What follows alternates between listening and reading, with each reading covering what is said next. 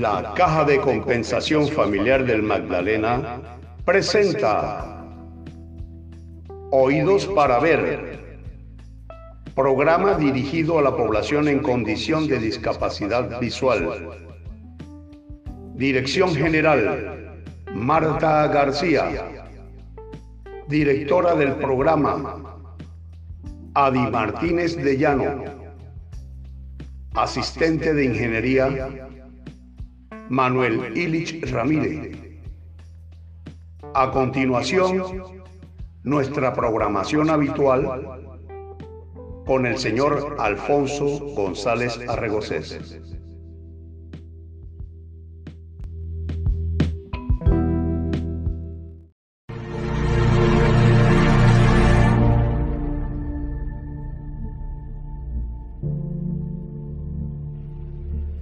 La Caja de Compensación Familiar del Magdalena, Cajamat, a través de su programa Oídos para Ver, se encuentra a la vanguardia de la enseñanza de las tiflotecnologías. De esta manera contribuimos al desarrollo personal de la comunidad de ciegos y deficientes visuales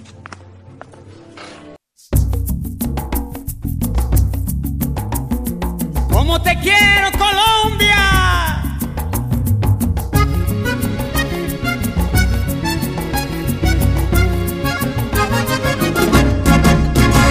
Saludos desde Colombia a todo el mundo, con esta canción que nace del corazón. Perdonen si con mi canto les interrumpo, les pido tres minutitos de su atención.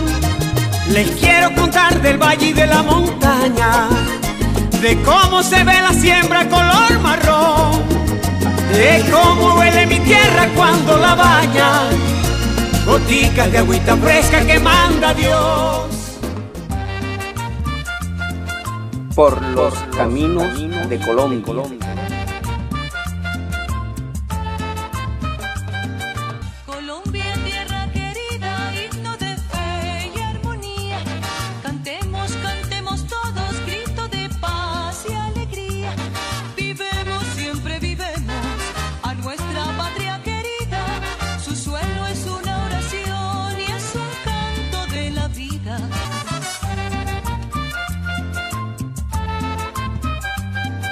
Programa, programa, Difusión sin fronteras.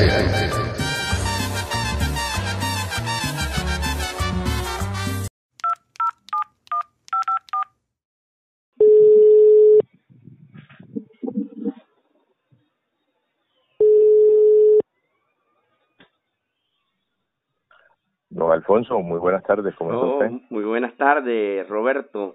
Hombre, cuánta alegría me da el que me haya podido comunicar con usted.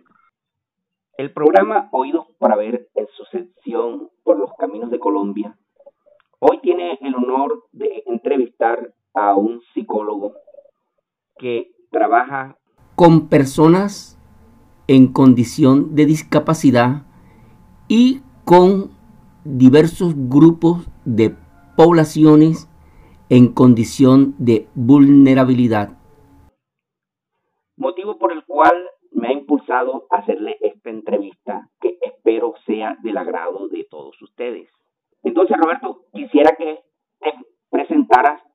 Bueno, muy buenas tardes, muy buenas para todos.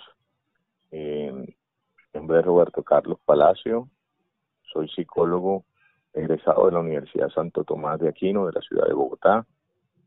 Llevo más de 20 años en el ejercicio de la práctica clínica trabajo con la población con discapacidad y otro tipo de poblaciones vulnerables. Soy eh, director de una fundación que se llama Fundación Terapéutica de Rehabilitación Integral AGAPE, con la cual hago las actividades de asesorías, consultorías y capacitación, no solo a entidades públicas, sino también privadas y a la población en general, relacionado con sus derechos, eh, y todo lo que tiene que ver con la restitución de esos derechos que puedan ser vulnerados eh, a nivel del distrito o de la ciudad. Además, soy vedor de la población con discapacidad en el distrito, la única veeduría constituida para velar por los derechos, desde obviamente desde otra perspectiva, porque con la fundación ya brindo servicios sin ningún tipo de contraprestación económica a la población con discapacidad vulnerable.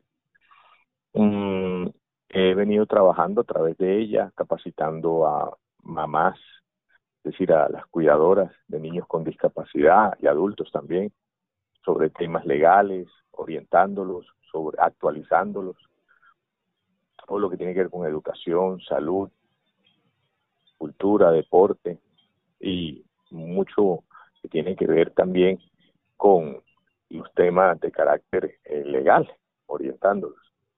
He trabajado porque cuando fui psicólogo de una clínica en la ciudad de Santa Marta, veía cómo estaban desorientados y se enfocaban solo en la parte de la rehabilitación clínica y no miraban otras perspectivas como la educación y muchas cosas más. Eh, a través de la veeduría también he ejercido presión en los entes públicos, sobre todo en temas de educación y de salud, para que estos respondan y actúen como la norma eh, lo estipula, para que no se le violen los derechos a la población con discapacidad. Y soy miembro del comité distrital de la localidad 2 del distrito de Santa Marta, dentro de las personerías jurídicas, representando a las personas jurídicas de esta localidad. Y activo frente a todo. Ah, qué bien. Roberto, siempre a través de la historia se ha visto la discapacidad como un hecho, dijéramos, anormal dentro del terreno social. Hasta hace poco se tenía como aislarse, la tendencia de aislar a las personas y no darla a conocer o negarles ciertos derechos sociales, sí ha ido evolucionando y ya se ve como algo normal que la persona pueda enfrentar esa discapacidad y trascenderla?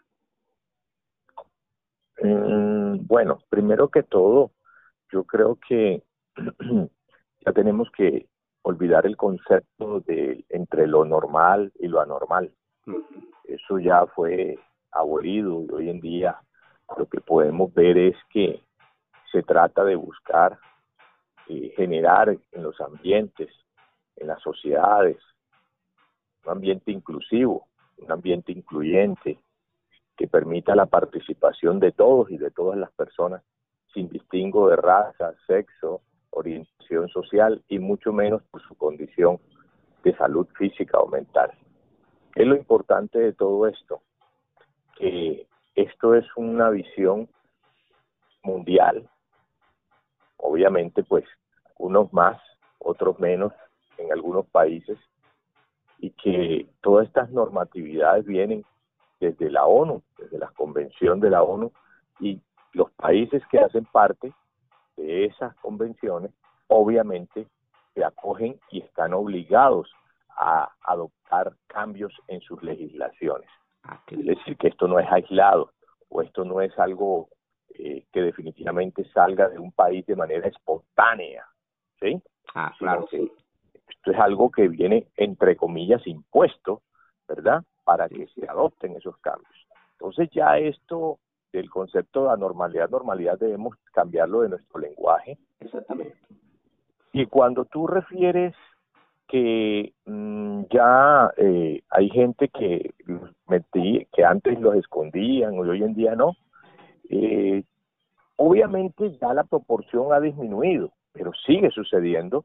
Ojo, no por la sociedad en sí misma, es decir, porque ya las leyes están dadas, sino por las familias, o dicho de otra manera, algunas familias, personas que todavía no están actualizados uno cree que no y usted se encuentra padre de familia que usted le pregunta y usted sabe qué es la educación inclusiva. No, yo no sé qué es eso. Ah, ya. uno dice, ¿qué pasa? Hay televisión, hay internet, pero ya es un tema ya de autodidacta, de, de poderse enterar por sí mismo, porque usted coloca en cualquier buscador educación inclusiva y le habla. le dice, le da la información al invidente, al sordo, bueno, muchísimas cosas. A veces es falta de, de esta familia realmente enterarse y apropiarse de todo esto, porque el tema recuerda que por lo menos en Colombia podemos hablar de que ya no es un país de derecho, Estado social de eh, Estado de derecho, sino un Estado social de derecho. ¿Qué significa? Donde la ciudadanía ya tiene una mayor participación, y verdad, por sí misma.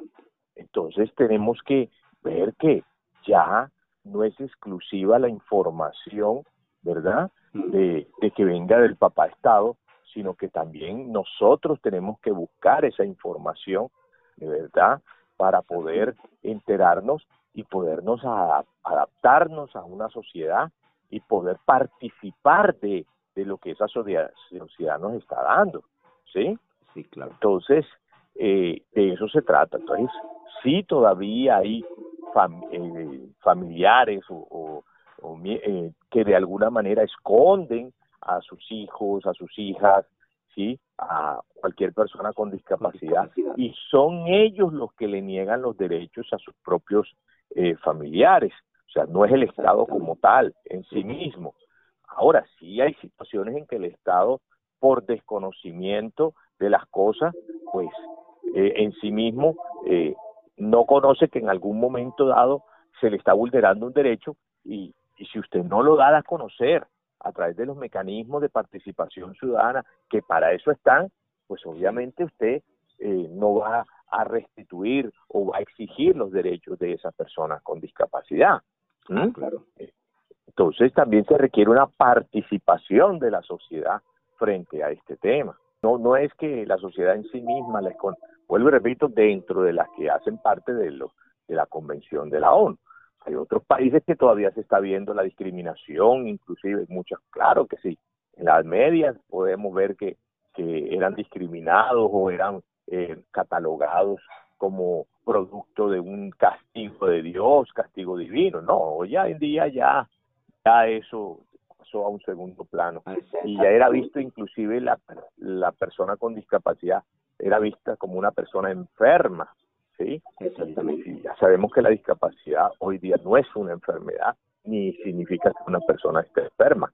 Es una condición que en un momento dado eh, puede tener alguien transitoria o no, pero ya, por eso el mismo concepto, ya no hablamos de personas discapacitadas ni personas en condición de discapacidad, sino personas, ¿cierto?, con, discapacidad.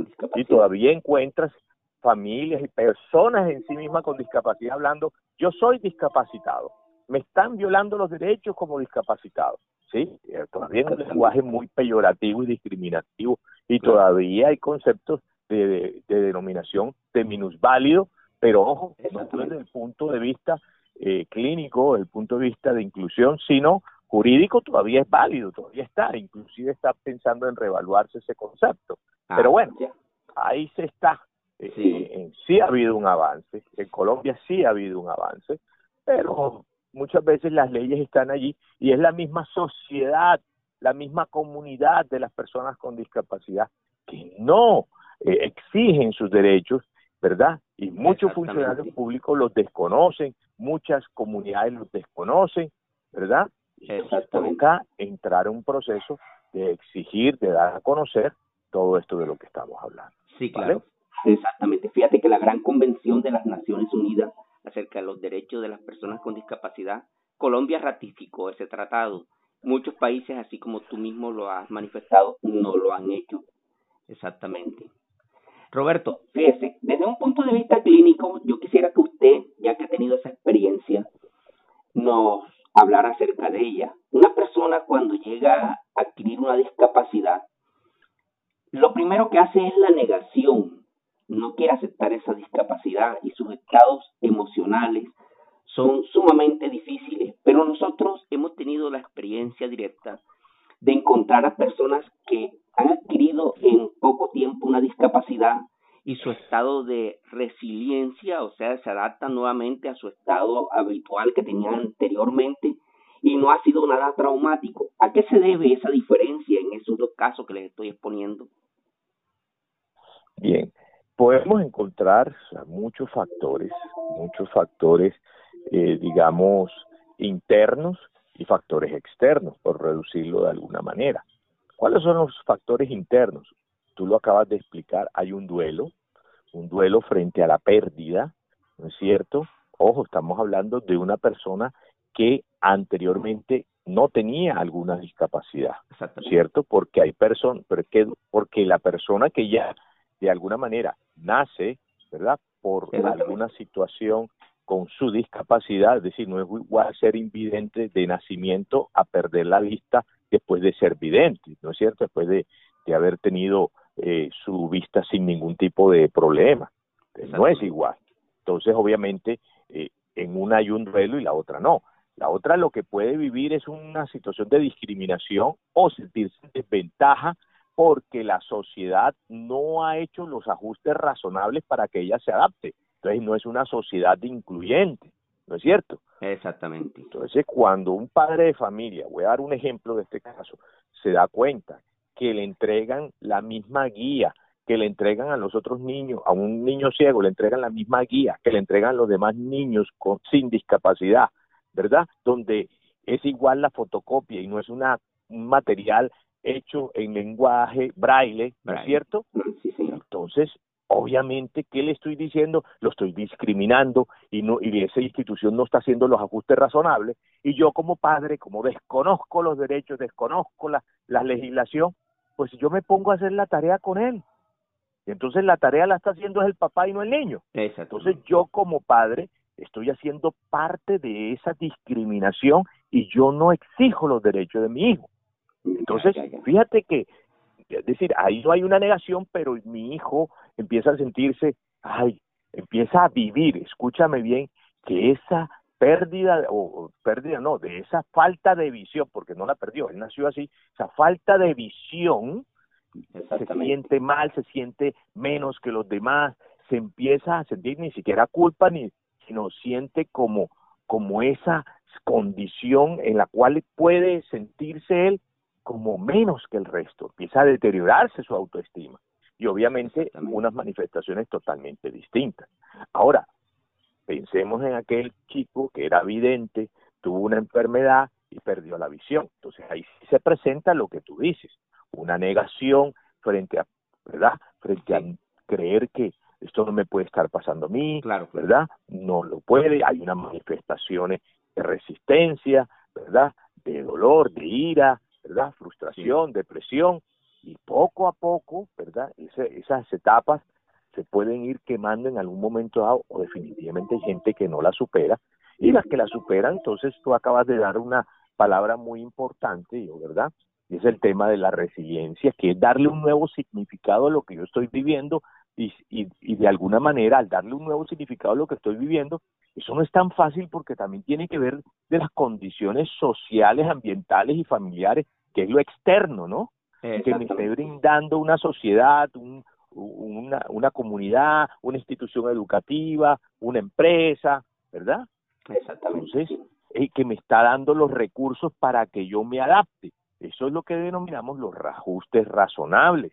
¿no es cierto? Es lo que hablamos de una educación incluyente, es que hablamos también de una eh, inclusión laboral cuando ya entonces, eh, o una inclusión en el medio físico, donde una persona con discapacidad visual encuentra las baldosas podotáctiles, ¿cierto? Donde una sociedad que si rompe el, andén y vuelve y te coloque la baldosa podotáctil, no es pedazo el parche de cemento que a veces encontramos en la ciudad de Santa Marta y nadie le presta atención porque nadie vela por los derechos desde el ente público frente a eso. Pero tampoco la sociedad misma dice, ahí violaron algo, voy a hacer valer mis derechos. No, entonces aquí es de parte y parte. Ya no es todo papá Estado, yo también puedo hacerlo. Pues. Si en una sociedad se están violando los derechos con discapacidad y, y vemos que no hay personas que hagan valer sus derechos, entonces es una permisividad y una pasividad de esa población con discapacidad consigo mismo. Exactamente. Roberto. Entonces, fíjate que son dos manifestaciones totalmente distintas. No todos viven la negación, porque la negación se vive cuando hay una pérdida, pero el que ya nace con eso, ¿verdad? Ninguna pérdida la hace, al contrario. Y eso también tiene que ver cómo la familia me ayuda a que me adapte a todo esto. Ah, exactamente, sí. Roberto, fíjate, desde el punto de vista de la academia, voy a hacerte una pregunta. Nosotros hemos encontrado ciertas falencias dentro del terreno enseñanza a profesionales desde, desde la universidad. Entonces te voy a comentar o te voy a hacer la siguiente pregunta. Porque resulta que, fíjate que Freud, Sigmund Freud, el padre del psicoanálisis, nace en el, en el antiguo imperio austrohúngaro, por allá en el año de 1856 aproximadamente. Y después es, él, habla ya, empieza a incursionar dentro del terreno de lo psíquico, dentro de la estructura mental o emocional de las personas. Después, más tarde, ya Watson y Rowley, ellos, él escribió un artículo titulado La psicología vista a través del conductismo, que es llamado el manifiesto conductista, ya cuando hablan de las emociones, de los estados y eso. Entonces, Roberto, cuando tú estudiaste en la universidad, hablaron acerca de la discapacidad, ¿cómo la tomaron? Claro, cuando yo estudié, eh, ya el concepto, por eso eh, quiero hacerte claro, el concepto de lo anormal y no normal ya dejó de existir en el campo clínico. Ya. Pero si nos vamos a 30 años atrás, ¿sí?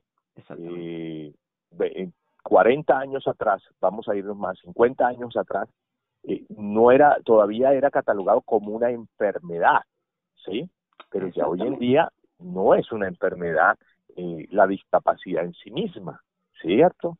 Es decir, eh, eh, vista así como un diagnóstico de un, eh, llamémosle, de una, desde el punto de vista clínico, si es una enfermedad, porque tiene un diagnóstico, por decirlo de alguna manera. Si yo digo un autismo, trastorno del espectro autista, ¿listo?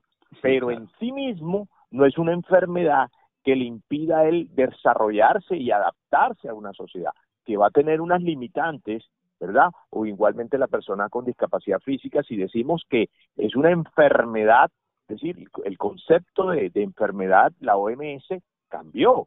Es decir, no solo debe ser visto desde el campo solamente de la salud físico, sino también desde el campo de la salud mental, desde el campo biológico, cultural, ¿cierto? Entonces, por eso ya el concepto de, salud y de enfermedad le dio un giro también y por eso ya eh, podemos decir que una persona con discapacidad física puede ser funcional para trabajar, ¿verdad? Exactamente, sí. Con discapacidad visual funcional, con eh, el sordo, el que tiene retraso mental leve, un moderado, ¿sí? Obviamente hay algunas que definitivamente eh, no por su, uh, llamémosle, deficiencias y por alguna ese, eh, que pueden estar afectando, claro que sí. Entonces no solo se mira el tema de, de, de la parte física, sino también todo un conjunto. Ahora, en aquella época, como yo te decía, en el campo histórico, cuando estudiamos eso, claro, nos decían que en la Edad Media era visto, eran relegados, inclusive eh, algunos eran asesinados, eran abandonados, eh, por, por tener algún tipo de, dificultad en su adaptación, podría ser un trastorno de aprendizaje, algo sencillo, entonces era visto como una enfermedad y eran relegados, como eran vistos entre comillas como idiotas, eran idiotas, así eran referidos, o era un castigo divino, ¿verdad? Porque Dios, eh, tú fuiste infiel o porque trataste mal o hiciste algo o eras bruja, ¿sí? Y llegaste a tener un, una persona con discapacidad, entonces te cayó mal. Por ejemplo, la ceguera se dio muchísimo, ¿verdad? Y lo catalogaban como la culpa de la mujer, ¿verdad? Porque la mujer de pronto había sido infiel y resulta que la ceguera venía de la promiscuidad sexual en una época de la Edad Media, porque la mujer era el que era promiscuo era el hombre, ¿verdad? La famosa orgía y resulta que cuando venía el niño por el canal vaginal venía, es decir, cogía la infección todo dado por la sífilis. Claro, por la, Entonces, la sífilis es una enfermedad venérea que genera ceguera y la obtiene el niño cuando va por el canal vaginal. Entonces, claro, entonces era catalogado como sí producto este, la, la mujer es maldita, sí, trajo un niño y resulta que era el mismo hombre en su vida desordenada sexual lo general. Entonces fíjate todo lo que se vivía en aquella época, cómo era discriminada la población típico de burla. Exactamente, sí. Que hoy en día ya, aunque tú vas a algunas sociedades todavía se da, pero por falta de educación, de trabajar eso no solo en la parte educacional, sino también en las comunidades. Y eso ya está dado. Tiene que darse. Lastimosamente. Sí, Roberto, te voy a hacer ya prácticamente esta, la última pregunta para entrar ya en la parte final de la entrevista. Hemos tratado un tema bastante, bastante importante. Desde un punto de vista antropológico, al uno estudiar las distintas culturas del Oriente, encuentra algo bastante interesante. Por ejemplo, cuando uno lee el Bhagavad Gita, uno encuentra, la Bhagavad Gita traduce algo así como el canto del Señor, uno encuentra una doctrina la cual es llamada la transmigración de las almas, donde se habla de la reencarnación y, uno, y unos temas que realmente, en pocas palabras, se puede decir que es el regreso o la reincorporación de, del alma en humanos cuerpos de manera sucesiva o progresiva. Bueno, bien, esa es la doctrina de la transmigración de las almas, de la cual también habló Pitágoras y le llamó la metempsicosis. Bueno, Roberto, fíjate, te voy a hablar acerca de un colega tuyo en tu rama que es psicólogo. Se llama Brian Way. Brian Way es psicólogo, eh, el cual alcanzó esa carrera en la Universidad de Columbia, en Nueva York. Luego se trasladó hacia la ciudad de Miami, en la que finalmente fue director de, un, de una clínica. Pero él, al igual que Freud, porque Freud cuando él trabajó en Francia con un colega, él usaba la hipnología para entrar dentro del terreno de la, de la psiquis del ser humano. Entonces, Brian Way utilizaba la psicología, la, la perdón, para llevar hacia distintos estadios de la psiquis de, la, de las personas que estaban tratando para encontrar los estados traumáticos en los primeros en las primeras etapas de, la vida de esas personas. Bueno, llegó el caso de que quiso llevar a una persona mucho más hacia la infancia, que la llevó de una manera tan intensa, el, la, el estado de, de hipnosis fue tan profundo que llegó la persona a recordar otras existencias o otras vidas pasadas. Bueno, eso lo hizo o, ese, ese psicólogo, Brian Way, se hizo famoso a nivel mundial porque iba de país en país enseñando la regresión o sometiendo a personas en ese estado de, de regresión para darle a recordar sus vidas pasadas. Entonces, desde ese punto de vista, regresando a la doctrina de la transmigración de las almas, entonces los hindúes, ellos dicen que hay dos términos, que es el dharma y el karma. Entonces, si yo hago malas acciones en una vida pasada, eso me va a retraer unas consecuencias en mi vida presente. Entonces, acción y consecuencias se van eh, compensando como si fueran una balanza. Y mucha discapacidad se puede decir que es el resultado de, de las malas acciones en vidas pasadas. Esas son las creencias y uno tiene que respetar mucho las creencias de otros pueblos, de otras culturas y de otras personas. Pero quisiera conocer tu punto de vista como un estudiante de una universidad que es algo completamente científico. Bueno, eh, ¿qué te puedo decir yo frente, frente a ese tema? Sí, claro. Yo te puedo decir algo. En este momento, no, decir, hablarte de que si es cierto o no es cierto, no, hay muchos, muchas visiones, muchas, eh, eh, llamémosle posiciones frente al tema no, no solo de la discapacidad, sino muchos otros temas. ¿verdad? Mm, del, desarrollo de la personalidad, de lo que hoy en día somos o no somos.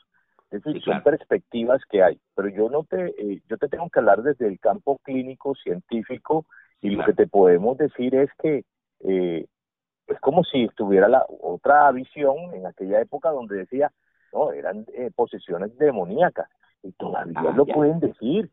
¿Cuántas personas tú no escuchas en el común de la gente que dice, él se volvió loco porque se le metió un espíritu? Exactamente, exactamente. O sea, pero resulta que tú haces un estudio científico y viene de que él viene por secuelas de una intoxicación o en su familia hay antecedentes familiares, muchísimas cosas, ¿no crees? Una cuestión neurológica.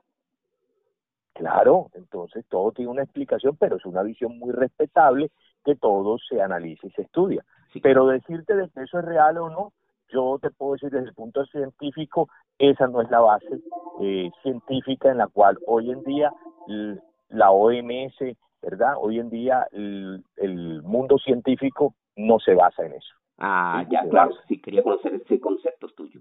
Bueno, eh, Roberto, ha sido muy grato poder dialogar contigo, pero hay una pregunta que sí ya es la final y se trata ya directamente de conocerte a ti directamente.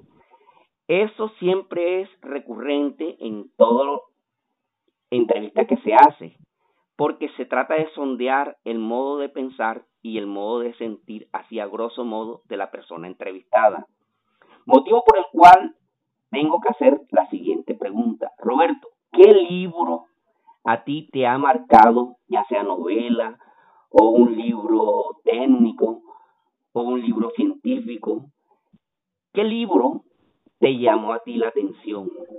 Eso para conocer tu modo de pensar. Y en cuanto a tus sentimientos, quiero hacerte la siguiente pregunta.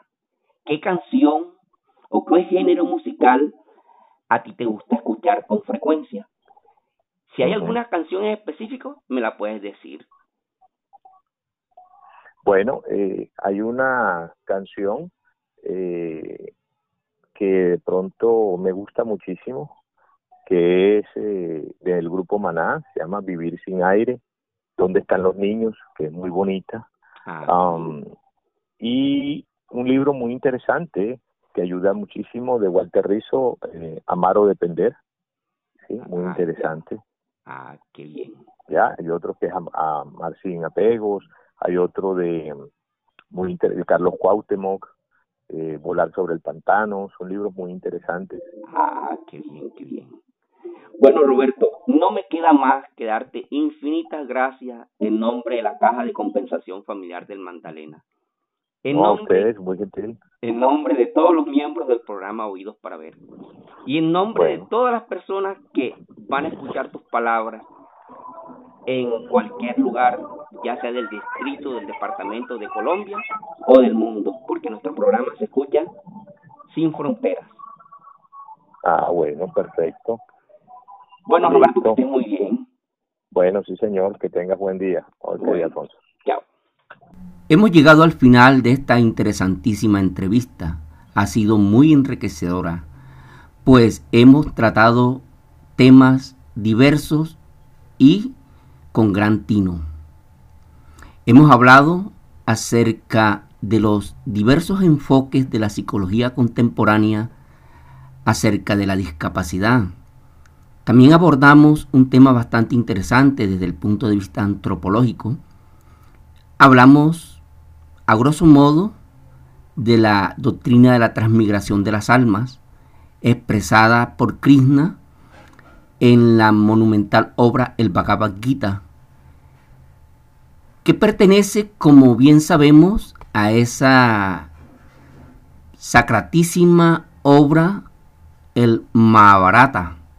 También al final habló de un concepto personal acerca de experimentos que se están realizando en el terreno de la parapsicología y que con mucha frecuencia hay personas con discapacidad que sí creen en que su discapacidad se debe a la acción del karma. Queda pues al oyente sacar sus propias conclusiones y espero que le hayan servido de mucho esta entrevista. Ahora pasamos a escuchar la música de la predilección de nuestro entrevistado, el doctor Roberto Palacio.